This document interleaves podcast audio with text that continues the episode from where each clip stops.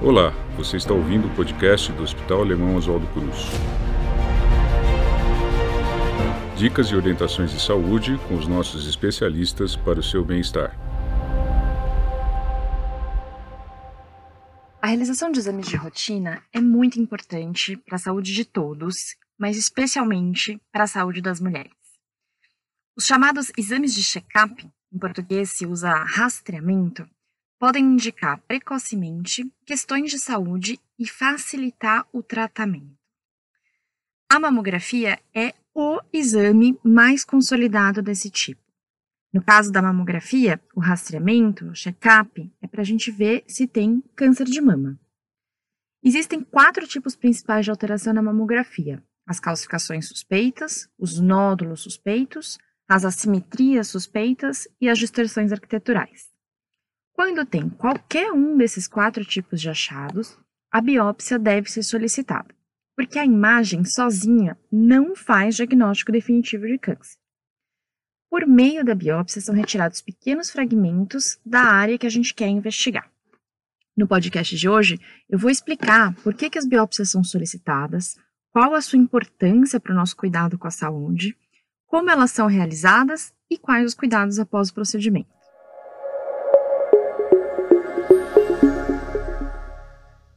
Meu nome é Tomi Helt Ichihara, sou médica radiologista e especialista em mama com atuação no Hospital Alemão Oswaldo Cruz. O episódio dessa semana faz parte do nosso especial Outubro Rosa. Falaremos sobre biópsias de mama. Vem comigo para entender mais sobre esse assunto.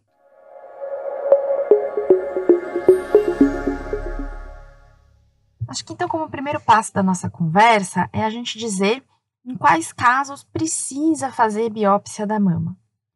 Basicamente, em termos gerais, é, o médico, a médica pede uma biópsia de mama todas as vezes que aquele achado de imagem tiver uma chance maior do que 2% de ser câncer de mama. O que quer dizer isso? Quer dizer que ao longo de todos esses anos que a gente vem fazendo a mamografia e ultrassom das mamas das pacientes, toda mulher com mais de 40 anos tem que fazer mamografia anualmente, a gente foi observando. Olha, esse nódulo aqui a gente biopsiou e veio câncer. Esse a gente biopsiou e veio benigno. Esse a gente biopsiou e veio uma lesão atípica, né, que é um limite entre o benigno e o maligno.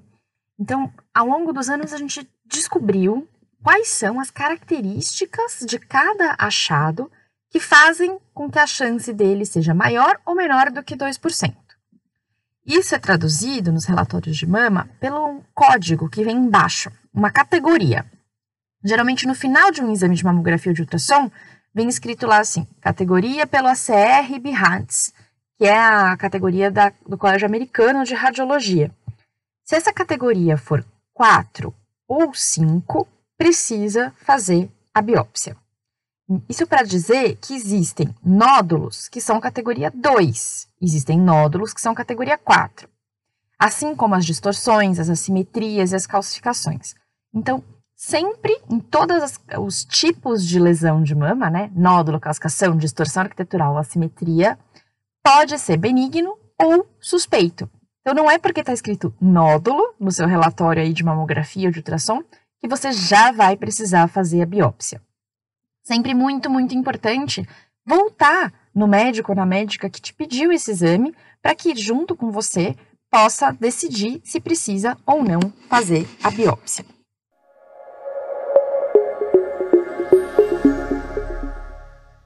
E aí, como que a gente faz a biópsia, né? Como é que é feito esse exame? Varia bastante. A gente tem basicamente dois jeitos de guiar uma biópsia. Então, lá muito antigamente, a gente fazia biópsia guiada apenas pela palpação clínica. O médico sentia com a mão e ia, geralmente era uma punção por agulha fina, né? Ia com uma agulha fininha e dava umas cutucadas lá naquele nódulo que ele estava sentindo com a ponta do dedo. Isso é menos efetivo, porque a gente não tem certeza que está dentro da lesão, e é, pode ser um pouquinho perigoso, porque você não está enxergando o que está acontecendo em volta. Então, a partir do desenvolvimento da mamografia e do ultrassom, a gente passou a usar esses métodos de imagem, esses exames, para ajudar a guiar a biópsia. Então, as biópsias de mama podem ser guiadas por mamografia, por ultrassom ou por ressonância magnética. Ressonância magnética é uma exceção, é super raro, então eu nem vou falar muito sobre ela. Mas ultrassom e mamografia são os dois tipos de método de imagem que a gente mais frequentemente usa para guiar as biópsias de mama. E aí, além do método que vai guiar a nossa biópsia, tem diferença do tipo de agulha que a gente vai usar. Então, eu gosto de dizer que biópsia de mama, biópsia mesmo, é quando a gente tira pedacinho. Então, saem uns fragmentos. E desse tipo, só existem duas agulhas que a gente pode usar. As agulhas que são é, simples, por assim dizer, que em inglês é a core biopsy, ou em português é a biópsia de fragmentos ou a biópsia por agulha grossa. E a outra biópsia, que também é por agulha grossa, mas ela tem uma, um, um assistente, né? Que é a biópsia por agulha grossa assistida a vácuo. Popularmente, ela também é conhecida como mamotomia. Qual é a diferença? Na biópsia, que a gente só tira o pedacinho, é um dispositivo que faz um barulho, ele faz um plec. E aí a gente tem que olhar para ver se veio ou não um fragmento bom. Na biópsia a vácuo, não tem esse barulho do plec, mas tem um ruído contínuo que é justamente desse assistente, que é um, um tipo de motorzinho que aspira o fragmento. Então, de biópsia mesmo, que tira fragmento, a gente tem esses dois tipos. Existe um outro tipo que é a punção. A punção aspirativa por agulha fina, ela não é usada para as lesões de mama. É, ela é mais usada para quando a paciente já tem um diagnóstico de câncer de mama e precisa avaliar o linfonodo da axila. É um outro passo. Então, a PAF a gente guarda mais para quando precisa avaliar linfonodo da axila. É, também é possível usar a PAF, a punção aspirativa por agulha fina, quando é uma lesão cística, quando é um cisto. E a gente só punciona cisto na mama se ele estiver muito dolorido. Então, cistos grandes que estejam causando muita dor, que estejam com algum grau de inflamação, a gente pode sim fazer punção. Então, punção é para coisas que a gente consegue aspirar, né, coisas líquidas. E a biópsia são fragmentos, pedacinhos que a gente vai retirar ou com a core biopsy ou com a mamotomia. Tudo isso a gente pode usar no ultrassom. Então, dá para fazer PAF por ultrassom, core por ultrassom e mamotomia por ultrassom. Quando a lesão é só vista na mamografia, e a gente vai precisar usar a mamografia para guiar a nossa biópsia, a gente prefere usar mamotomia. Por quê? Todas as lesões que a gente só viu na mamografia, as calcificações, as distorções, é, algumas assimetrias, elas são muito tênues. Elas são fininhas, discretas, pequenininhas, e a mamotomia permite que a gente retire esses fragmentos com mais segurança. Então, por isso, quando a biópsia é por mamografia, a gente escolhe a mamotomia para fazer essa biópsia. Por ultrassom, dá para usar tanto a COR quanto a mamotomia, Varia também um pouquinho de como é a lesão, do tamanho dela, é, de como é o histórico da paciente. Então, tudo isso é levado em conta para a gente escolher qual agulha e qual método de imagem a gente vai usar.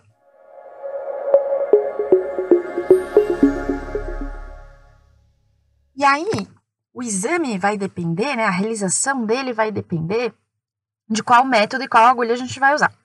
Então, vou explicar primeiro a COR guiada por ultrassonografia.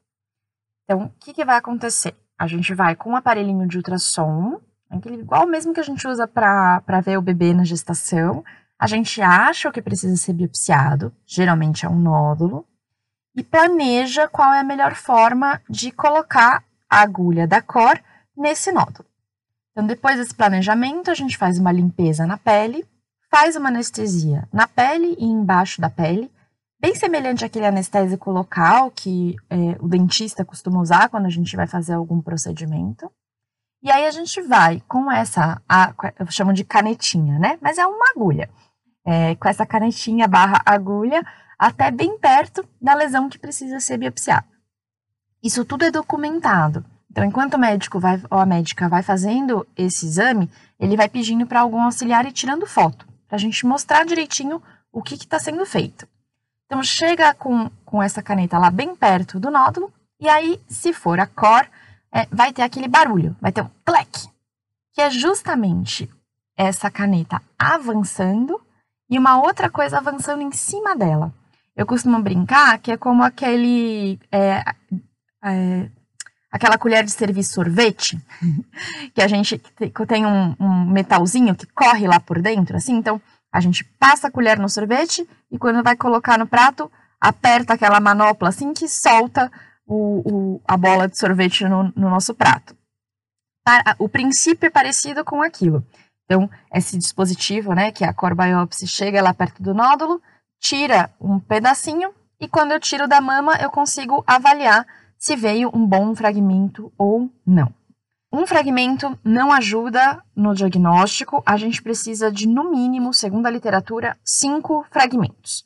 Para algumas lesões é possível fazer quatro, é, tem alguns médicos que fazem três, então, assim, 3 a 5, mais 5 o mais seguro, assim, 5 fragmentos para a gente ter certeza que a paciente não vai ter que voltar para repetir o procedimento, né? Então já está lá, já está anestesiada, melhor a gente já fazer todos os fragmentos necessários para garantir o procedimento.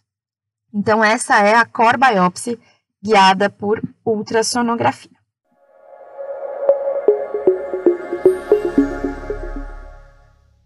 Um outro tipo de biópsia é a mamotomia. E aí, a mamotomia dá para fazer tanto guiado por ultrassonografia quanto usando a mamografia. Vou explicar primeiro pelo ultrassom. É tudo bem semelhante. A gente também encontra o que precisa ser biopsiado, planeja como vai fazer o procedimento, faz uma limpeza na pele, faz uma anestesia na pele, embaixo da pele. A diferença é que a caneta da mamotomia já está ligada num aspirador, né, num motorzinho que é a aspiração a vácuo. Então, a gente posiciona essa caneta geralmente embaixo da lesão, que precisa ser biopsiada, e aí liga esse motorzinho e a, essa caneta já faz os cortes e já aspira. Então, não tem essa, aquele passo que tem na corda tirar é, o, o conjunto de dentro da paciente e olhar se o fragmento veio bom ou não. A gente vai aspirando e fazendo os cortes, aspirando e fazendo os cortes, sempre documentando, então fotografando com o ultrassom que a gente está fazendo, é, e aí todos esses fragmentos vão sendo acumulados num cesto. Então, termina de aspirar tudo o que a gente precisava e os fragmentos ficam nesse cestinho. Como a mamotomia tem essa, essa capacidade né, de sucção, de retirar bastante fragmento, e ela é escolhida justamente para aquelas lesões que já são tênues, a gente tem que marcar o lugar que a gente fez a biópsia. Por quê? Pode ser que aquela lesão, aquele nódulo, aquela simetria, aquela distorção, aquela calcificação suma.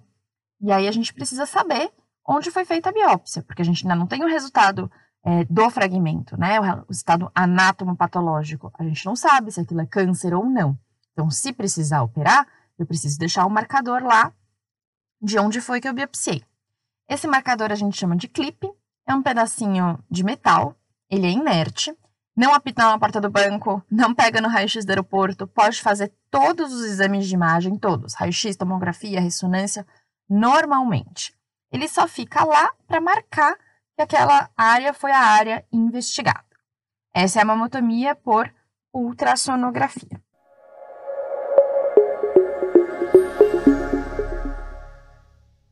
E aí, como eu disse, a mamotomia também pode ser usada na mamografia. Um outro nome para mamotomia na mamografia é mamotomia por estereotaxia. Existem várias maneiras da gente fazer as biópsias guiadas por mamografia. Hoje, o mais comum é que a gente tenha uma mesa dedicada para esse tipo de exame. Como que isso acontece? É uma maca, como se fosse uma maca de massagem. E aí, aquele lugarzinho que normalmente a gente tem para colocar o rosto na maca de massagem, um buraquinho, pensa que é aquilo, mas é para mama. Então a paciente fica nessa maca, de barriga para baixo, e no buraquinho, ao invés de entrar o rosto, entra a mama que a gente vai precisar biopsiar. Essa maca ela sobe, que nem aqueles dispositivos de quando a gente vai trocar o óleo do carro. Então sobe a maca e aí a médica, a técnica, a auxiliar de enfermagem, todo mundo fica embaixo dessa maca. E lá embaixo tem como se fosse um aparelho de mamografia.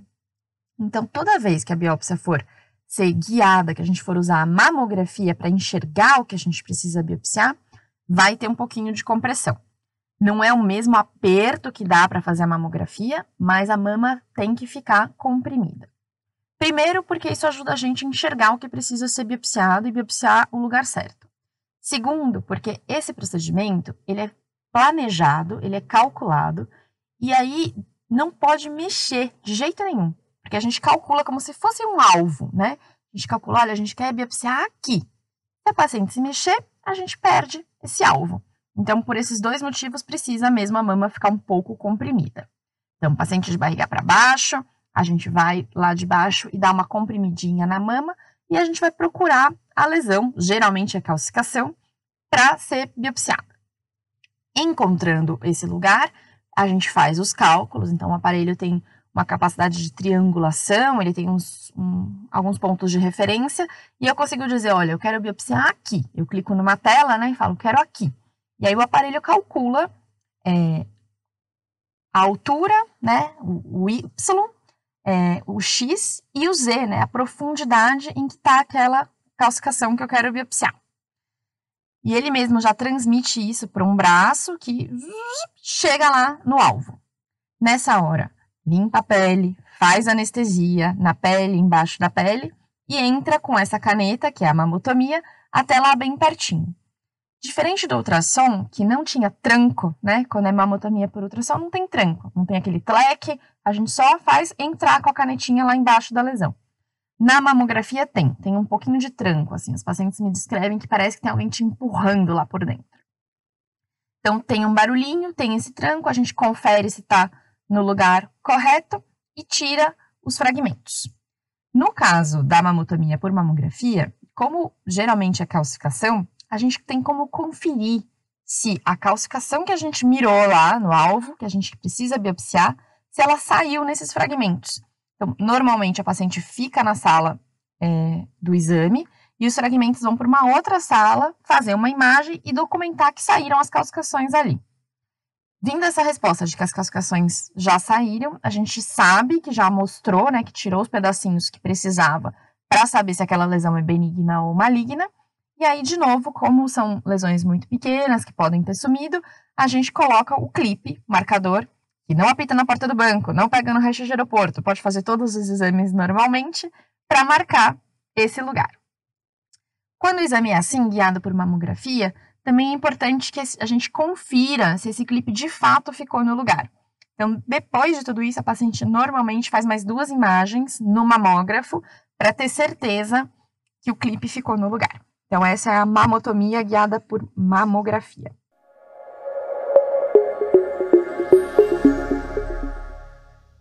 E aí eu queria acrescentar uma coisa para deixar muito, muito, muito, muito claro. Todos os exames de biópsia de mama, a gente usa muita anestesia. Não é para sentir dor em nenhum momento. São momentos desconfortáveis, muitas vezes as pacientes estão se sentindo vulneráveis, preocupadas, é, por vezes é dolorido, né? A anestesia mesmo tem um pouquinho de queimação, ela pode. Ah, tem a picada na anestesia que não tem jeito, né? Então, essa primeira agulhinha da anestesia a paciente sente, mas não é para ter dor, tá? Os procedimentos são feitos de maneira indolor, é, talvez um pouco desconfortável, que eu costumo dizer assim. Quer, quer fazer biópsia ou quer passear no parque? Eu quero passear no parque, né? Não é uma coisa gostosa da gente fazer, mas não é para ter dor, tá? É para a gente usar bastante anestésico e não ter dor em nenhum momento.